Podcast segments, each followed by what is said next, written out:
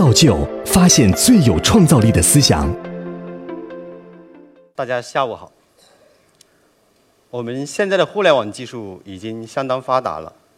通过微信，我们可以很方便的给我们的亲朋好友发个笑话，发个图片，发个视频，甚至就是我们用一分钟发个十个 G 都可以。但是也有东西很难发，比如你给你呃美国的朋友发个十美金，你会试一下，会很难。这是因为像美金这样的资产，它是不可复制的，它的点对点传递需要信任。那么这个信任，我们在现实生活中是如何解决的呢？在实际的生活中，我们很多时候是依赖于像政府、银行这样的中间机构，有这种各种各样的中间机构，他们构成了我们社会的信用的基础。很多时候，他们都工作的很好。所以我们称他们是万能的中介，但是好像生活中也有很多问题，比如刚才提到的跨境汇款，它不但效率低，成本还很高。今天我们买个房子，明天就有很多大哥大姐来关心你房子怎么装修，很明显隐私泄露了。所以好的时候我们又说这些中介是万恶的中介。我们有没有可能利用技术去优化，甚至去重构这个社会的信任基础呢？零八年，一位叫中本聪的黑客发布了一套点对点的电子支付系统。这套系统上线以后，先后受到了很多黑客组织、以及博彩组织、洗钱组织等等各种灰色组织的青睐。这套系统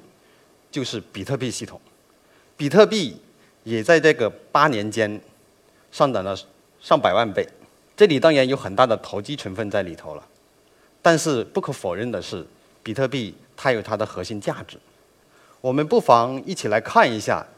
比特币转账跟银行转账它有什么不一样。这左边的那个银行转账，我们大家都很熟悉了，它是依赖于银行。这个中间机构来加持信用，同时是依赖于银行来帮他记账，就是在 A 账户减一下，在 B 账户加一下，它比较简单。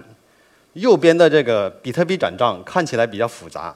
我给大家简单介绍一下。当 A 向 B 做一个比特币转账的时候，这笔交易比特币系统它是利用 P2P 的网络技术。传送到所有的比特币网络节点，所有的网络节点再采用共同的算法一起去验证这笔交易它是不是有效的，同时再把这个验证结果再通过 P2P 网络技术传送给所有的其他节点，然后大家再根据这个验证的结果一起来记账，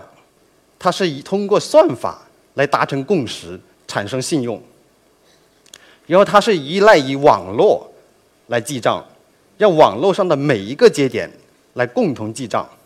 最大的不一样，你会发现这里面是不再需要中间机构了。这也是为什么这两年有很多金融机构他们会去研究这个技术的原因，因为这个技术有可能带来一个颠覆性的一个效应。这个技术。就是我们讲的区块链技术，它主要包含有五大类的技术。刚才提到的 P2P 网络技术，还有共识算法技术，以及区块链结构技术，还有智能合约密码学。这五个技术其实它不是，它都不是什么新的技术。实际上它很多年前就存在了，但是它们组合在一起。就形成了一种神奇的化学反应，它能够创造信任。这就好比在十年前的乔布斯将手机加上 iPod，再加上浏览器，就创造了神奇的 iPhone 一样。我们在这么多年做第三方支付系统的过程中，我们将十几年的技术积累，结合区块链的技术理念，以及我们现实中很多。企业机构的信息系统的特点，重新自主创新的一套新的区块链系统，一种基于数据库的区块链系统，我们叫它 Trusical。我们认为，像区块链这种技术，它是属于那个基础底层的那个基础连接技术。我们前面提到很多中介的问题，如果我们结合区块链的这个技术、技可信的技术能力，以具体的针对具体的问题，制定出实际的应用解决方案，然后我们运用这些基础的应用方案，去优化甚至是解决我们机构甚至企业之间互信的问题，那么就会使得我们机构之间的协作变得更加的可信。效率更高，成本更低，从而实现真正的价值最大化。那我们具体如何去使用这种技术呢？之前我们提到区块链，很多人就想到比特币，甚至有人觉得是金融。今天我们聊一点不一样的东西，比如我们的亲人走丢了，我们能不能把它找到更快一点？我们都知道，现在就有很多公益行人机构，但是我们并不知道这些机构因为信息验证录入、信息那个数据安全的问题，以及数据归属的问题，还有那个隐私保护的问题等等这样各样问题，造成这些机构之间其实他们并不是那么互信的，也就使得他们这一个个的机构其实是一个高度孤立的信息孤岛。这有什么问题呢？举个例子，当我们的小孩走丢了，从第一个节点录入信息的时候，到第二个节点去录入信息，这里通常需要好几个小时。在这个过程中呢，很可能这个小孩正在走过第二个节点的广播区域，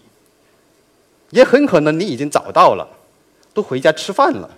但是各个机构其实他并不知道这个信息，他还在到处找人。造成大量的资源浪费。今年四月份，我们以“宝贝回家”还有“四零四行人”，利用 Trusical 的共享账本解决方案，一起打造了一个公益行人链。它可以做到一点录入、全链通用，能够有效的去规规避这信息孤岛的问题，使得行人变得更加的高效。变得更加的高效、透明。呃，有一件事正好是发生在我身边的，在半个月以前，我的一个高中同学很着急的找到我，说他们家的老人走丢了。那天我还记得是八月十四号的下午，当晚我们就一起帮助他完成了信息的校验与录入。第二天中午。我的同学他就非常高兴的告诉我，他们家老人找回来了，而且他是没想到还可以这么快就能够找回来。当时其实我们也没想到可以这么快就可以找回来。我们去核实的时候，发现这个老人是通过微信的朋友圈广告找回来的，也就是说，当晚我们完成信息录入的时候，从“宝贝回家”录入。然后从微信的那个寻人节点上，立马就获取到这个信息，同时利用微信的朋友圈广告广播出去了，让有缘人看到了这个广告，发现了这位老人，所以我们在很快速的时间里把这个老人找回来了。虽然这是一个小小的寻人的一个案例，但是我们也深深发现，这里面体现出了区块链技术的魅力。它其实可以让我们社会的价值变得，可以让我们的社会变得更加的温暖。这是一个小的案例，其实我们可以想一些大一点的。有一个非常出名的社会话题，就是怎么做好证明你妈是你妈，就说它其实挺轰动的。当时就说我们做区块链的时候就想到，其实我们从我们出生到我们老去。我们一直都在面对这个问题，我们在证明我们的存在，证明我们的成长，证明我们的能力。为什么呢？因为我们一直在办证啊，办那个学生证、办出生证，然后办房产证。同时，在这个办证的过程中，我们还发现，我们付出了很多的时间，付出了很多的那个金钱，还有遇到很多的麻烦。假如我们可以利用区块链见证、见证证明的应用方案，可以将办证背后这些数据装在一个数字身份链上，做到真正的百证合一。后以后我们只要一个指纹。就可以把这个数据授权调度出来，做好我们自己的个人证明，是不是未来的社会它就不会再出现怎么证明你妈是你妈这样的问题呢？另外，大家不知有没有去想过，我们未来社会真没有现金了，它会怎么样？上半年有一部电视剧非常的火爆，叫《人民的名义》，里面有一位赵处长。一开场的时候就被抓了，贪了一个亿。当时我看到这里的时候，我就在想，如果我们未来的社会可以把现金等各种各样的资产，它可以数字化了，它可以放到区块链里头，利用区块链它不可篡改、可以追踪的能力，我们千年的反腐难题是不是也能够得到有效的控制呢？刚才我们讲了几个